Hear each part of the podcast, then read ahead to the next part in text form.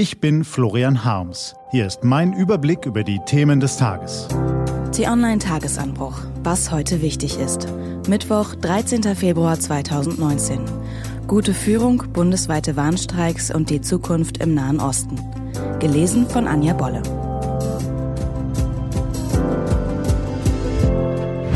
Was war? Ein starker Anführer. Deutschland im Frühjahr 2019. Das bundespolitische Führungspersonal stellt sich neu auf, zieht einen Schlussstrich unter die Vergangenheit und schaut nach vorn. Bis zur Europawahl Ende Mai wird die GroKo-Maschine weiter tuckern. Vielleicht auch noch bis zu den ostdeutschen Landtagswahlen im Herbst. Danach steht alles in den Sternen. Bleibt die SPD im Jammertal stecken, werden die Fliehkräfte enorm.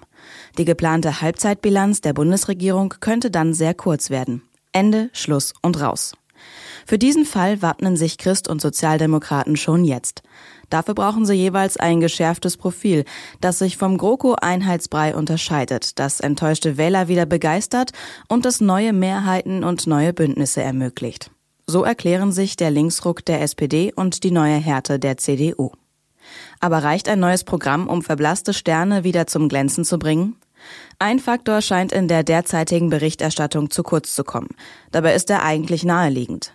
Ein Neuanfang braucht immer auch eine charismatische Führungsperson, die den eigenen Leuten Orientierung gibt und dem neuen Programm ein neues Gesicht.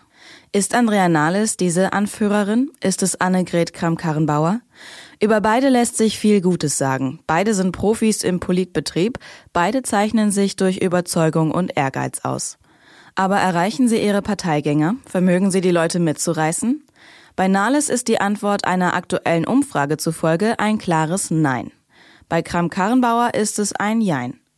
Wer erlebt hat, wie gespalten die CDU-Delegierten auf dem Krönungsparteitag in Hamburg auftraten, wie das Märzlager und das AKK-Lager sich hinter den Kulissen behagten, wer heute in die Partei hineinhorcht und zwischen beflissenen Loyalitätsadressen die vielen Abers und Schauen wir mals vernimmt, der ahnt, dass der neuen CDU-Chefin noch viel Überzeugungsarbeit bevorsteht. Zähigkeit und Disziplin, Durchsetzungsvermögen und Entscheidungsfreude, Empathie und die Fähigkeit, andere Menschen zu motivieren. Es gibt viele Eigenschaften, die ein guter Anführer, eine gute Anführerin braucht. Hinzu kommt jedoch etwas, das nur selten beachtet wird. Wirklich erfolgreiche Anführer führen niemals allein. Sie besitzen feine Drähte für die Stimmung in Teams, können sofort darauf reagieren und die Hoffnung, Emotionen und Fähigkeiten ihrer Gefolgsleute in pure Energie umwandeln.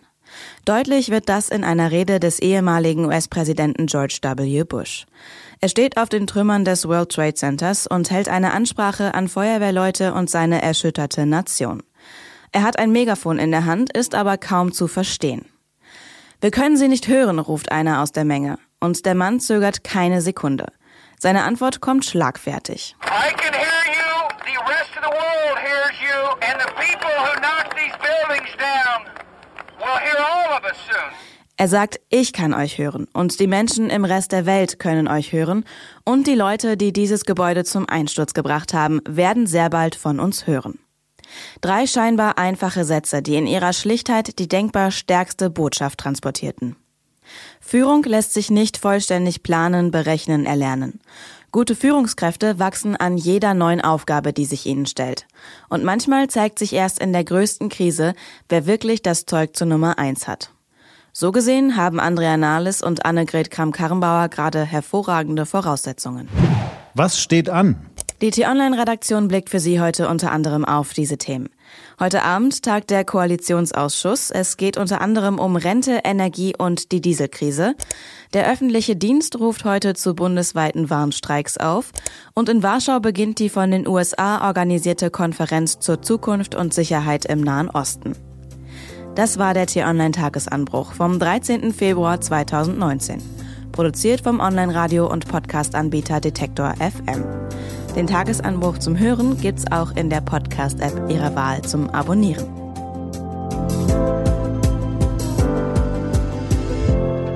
Ich wünsche Ihnen einen frohen Tag. Ihr Florian Harms.